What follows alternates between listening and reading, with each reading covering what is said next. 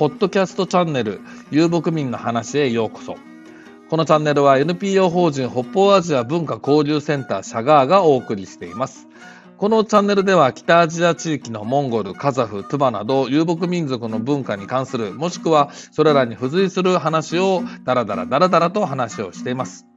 過去に YouTube や Facebook ライブなどで公開した録画などから短く切り出した番組などもありますので、それらは一つの番組で順番に聞いた方が話はわかりやすいかと思います。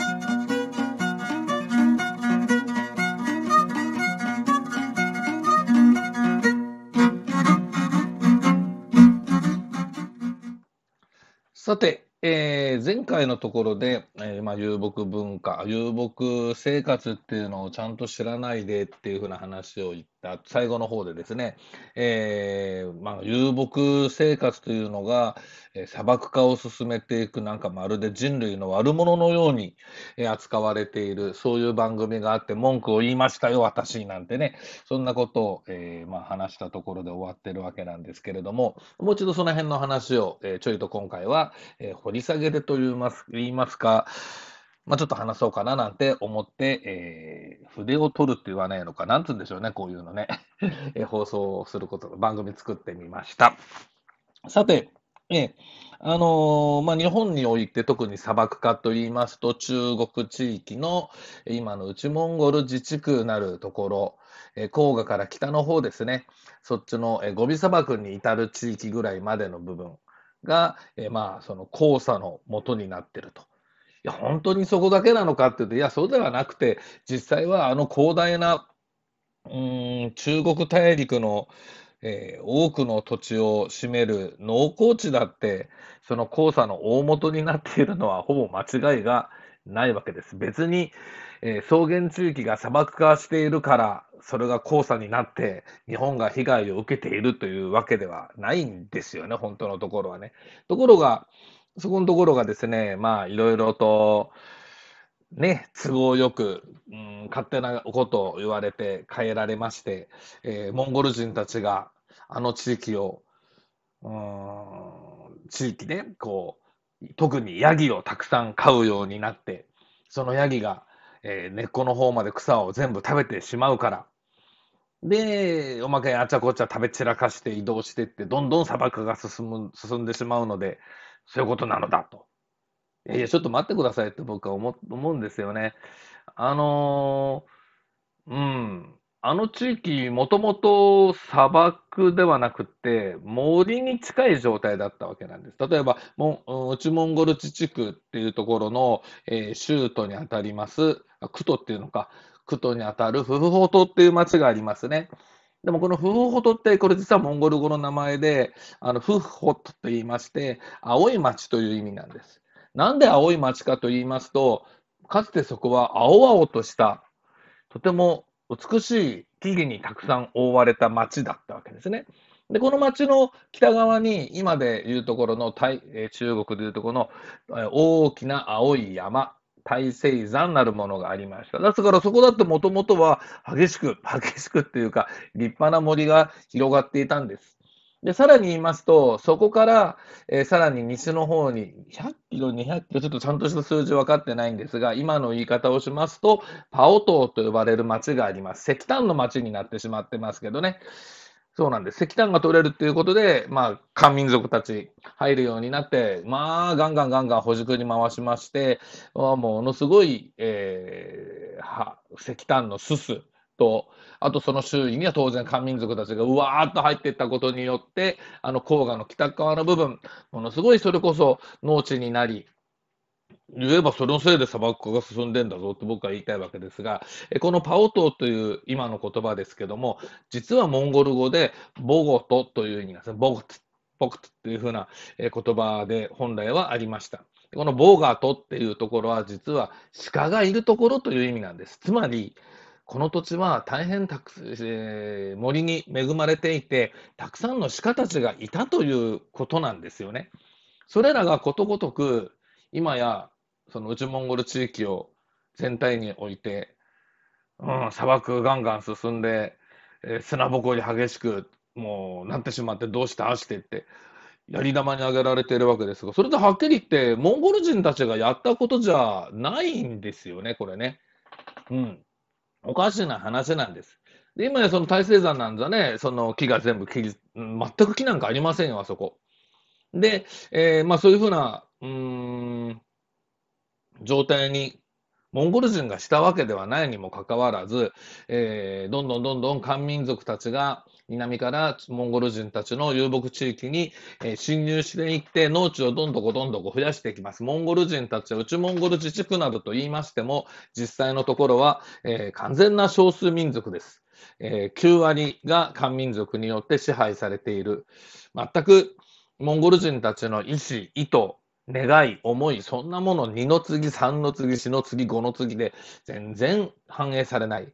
えー、文化大革命の時代に、えー、それより前のですね、知識人と言われた方々、この知識人と言われた方々ほとんどがはっきり申し上げて、えー、日本がその地域を治めていた時代に日本などに留学をして、収めていたことが良かったとは僕は言いません。あえてそんなことは言いませんけれども、ただ現実の事実として、えー、モンゴル人たちが大変、えー、日本にたくさんの留学生として入ってきて、えー、その当時であれば、この満州国時代ですね、であれば、アジア屈指の、うん、先進文化、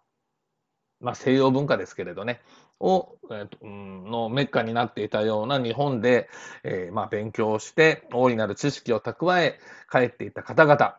その方々が、えー、まあ、第二次世界大戦後、その地域におけるモンゴル人たちの様々な、えー、文化発展についてですね、関してですね、こう、力を尽くしていたわけなんですよ。うん。あの、話余談ですけども、あれですよ、中国語、中国語って言い方、本当は正しくない、漢語ですね、漢民族の言葉、漢語。漢語が、えー、コンピューターの上で扱われるようになる。よりも以前に、あの、とても我々的には、わからない人的には、なんじゃこれは？という難解なモンゴル文字をコンピューター上でどのように表記するか。どういうふうにコンピューターに移植するかという研究はですね、看護より先に行われているという事実。えー、それぐらいにモンゴル人たち非常にその文化レベルが高い方々なんですね。で、そういう方々をですね、文化大革命の時に、かつての日本の影響下にあったスパイであると言って片っ端からぶっ殺しまくってくださったわけで、骨抜きにされちゃいます、モンゴル人たち。で、すっかり、あの、歯向かうことが許されない、歯向かうことができない状況になり、えー、まあ、どんどんどんどんとですね、遊牧地を、えー、もう、漢民族たちに奪われていくことになります。で、えー、しまいにはですね、まあ、言ってしまえば、あれだな、えーまあ、それでもですね、80年代はなんだかんだと雪解けと言いますか、あんまりね、一気にダーッとこうぶっ潰してしまいますと、モンゴル人たちだってそりゃ怒りますよね。ですから、えー、っと、文化大革命が起きて、まあ、やりたい放題やって、たくさんのモンゴル人たちを殺し、うんまあ、と当時のエピソードでですね、あの、列車に公衛兵っていうんですか、あいつらが入ってきて、片っ端からこう話しかけて、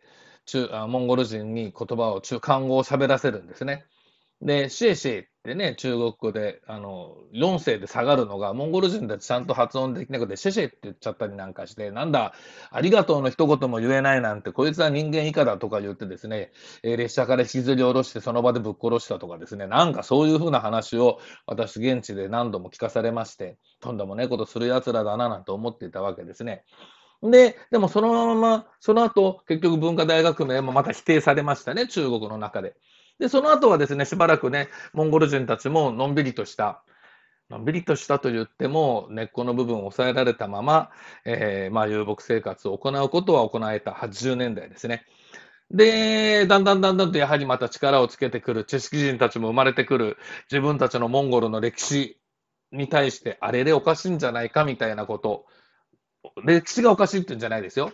えー、今、そこの中国国内で言われている自分たちの歴史というもの、そのかつての歴史というものがすごく勝手に変わってるんじゃないかみたいなことを変えられてるっていうのが気がつく方々だって出てくるわけですよね。で、それに対して、うーん、なんだ、かんだ、みたいなところで知識人たちがどんどんどんどん強くなっていったところ、まあ、その辺が80年代後半ばから後半にかけて。で、ところがそこのところで、まあ、それを動きというのは中国全土において、その知識人たちが力を持ち、本当の自分たちを取り巻く世界がどうなっているかということを知るようになり、いかに自分たちが不自由であるかということに気づく時代がやってくるわけです。それが爆発するのが、え天安門事件だというふうに僕は見ているんですけれども、でじゃあいざ天安門事件。そうなった時に、そこで、まあ皆さんご存知だだと思います。何が起こったか、たくさんの知識人たちが天安門広場の前でぶっ殺されるという、そういうことになります。内モンゴルのモンゴル人たちのところにおいては、モンゴル人たちが、えー、激しく弾圧されるんですね。えー、天安門の広場に集まった漢民族の知識人たちを弾圧するのに、まあ、弾圧するというか、発砲、そこに向けて発砲をするのに、漢民族によって漢民族の血を流させるわけにいかないといった当時のあの鄧小平。ね。彼は、他の異民族部隊、モンゴル人部隊、チベット人部隊、ウイグル人部隊をそこに投入したと言われています。ですので、漢民族側からすると、お前たちは我が同胞を殺した野蛮人たちだ。なんて奴らだ。ということで、報復に出ていたようです。えー、天安門事件の直後にですね、かなり、モンゴル、内モンゴル地域でまたリンチなどが、えー、各地で起きたというふうな話は、えー、っと、私、大学生にいた、大学時代でしたけども、リアルタイムで、えー、先生の研究室に入ってくる電話で聞いた生々しい覚えがあります。そんな状態になりまして、モンゴル人たちすっかり鳴りを潜めることになります。おとなしくなりました。と言ったところあたりからだんだんと、えー、解放政策っていうんですか、あの、市場経済の方にどんどんどんどん力が入っていきまして、どこが共産主義なんだこれはっていうような、えー、社会がどんどん広がっていき、背金主義が、えー、うんはびこるようになり、まあ、皆さんどえか、中国の方々みな、皆さんですね、とてもお金持ちになっていく流れができてきたわけですね。そうなってきますとですね、あの、遊牧地、モンゴル人たちのいた遊牧地が、まあ魅力的な土地に感じるわけです。彼らからすると、漢民族的な考え方であれば、あんなに広い土地でなんで草ばっかただの草を食わせるようなことをしてるんだ。地下資源がうなってるはずじゃないか。あそこでたくさんの、あそこからどれだけたくさんの作物を得られると思ってるんだ。我々にはもはや力があるんだ。それを邪魔する遊牧なんて潰してしまい。っていうふうな論調になるのは、漢民族的には当然なところかと思います。ね、土地を、自然を改変して、いかにたくさんのものを得るかということしか考えない人たちですからね。えー、恐れるものは何もありません。そんなところで遊牧地はどんどんどんどんと奪われることになっていきます。え地下資源開発、えー、国力を上げるために必要だとかいうことでですね、え遊牧地が奪われ、まあ、さらには柵で囲われ、自由に移動しできていたところが全くできなくなり、与えられた柵の中でだけ、えー、遊牧、うんと草を利用できるようになり、それ、その柵を抜けて他のところに行こうものなら当然紛争の種になる。道路道路を渡るようになっていったら、その道路をね、渡ってる家畜たちを平気で引き殺していくトラックたちが現れる。この辺の話はまた別にいつかしようと思いますけれど、そういうふうな形でどんどこどんどこと遊牧文化、遊牧生活というのは、国を発展させていく上で邪魔な生活、あと邪魔な土地利用のあり方だというふうな、えー、判断のもと、駆逐されていくというのが遊牧生活、遊牧民たちのを襲った社会変化だったわけなんです。で、遊牧が遅れた文化なのだということを喧伝するがために、砂漠化の問題を持ち出されたり、えー、まあ大抵そそこのが一番かな、あと植林をしなければいけないとかね、もともとね、そんなたくさん森があったとこじゃないところに木植えてどうするんだよと、まあ、日本のたくさんの植林学者の方々がですね、まあ、実験場としてあの地域をうまいこと使って、それを、えまあ、ネタに中国政府はまた一儲けしてみたいな、そういう構図がですね、どんどんどんどんとその遊牧地を奪っていってしまったわけで、考えてくださいよ。それより以前、何百年の間、あそこを草原のまま利用し続けてきたのかということそれがたかだか50年。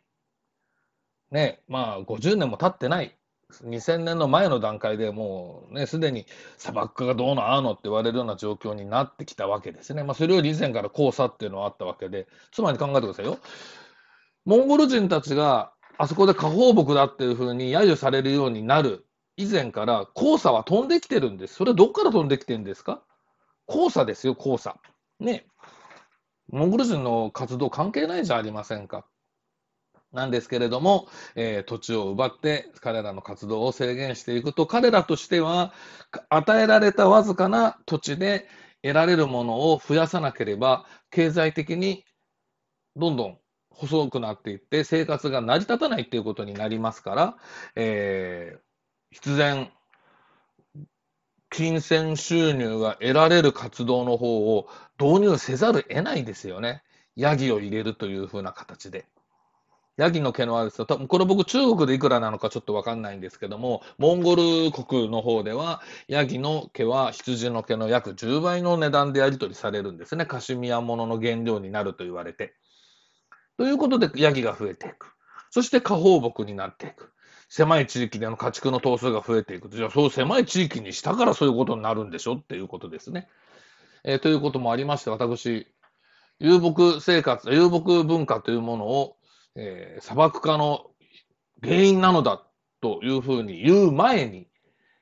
そのような状況にならざる得なくなってしまった歴史及び、えー、外圧というものをもっときちんと我々は知るべきであるというふうな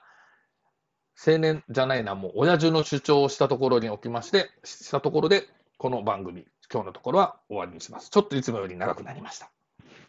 え聞いてくださってありがとうございました。この番組は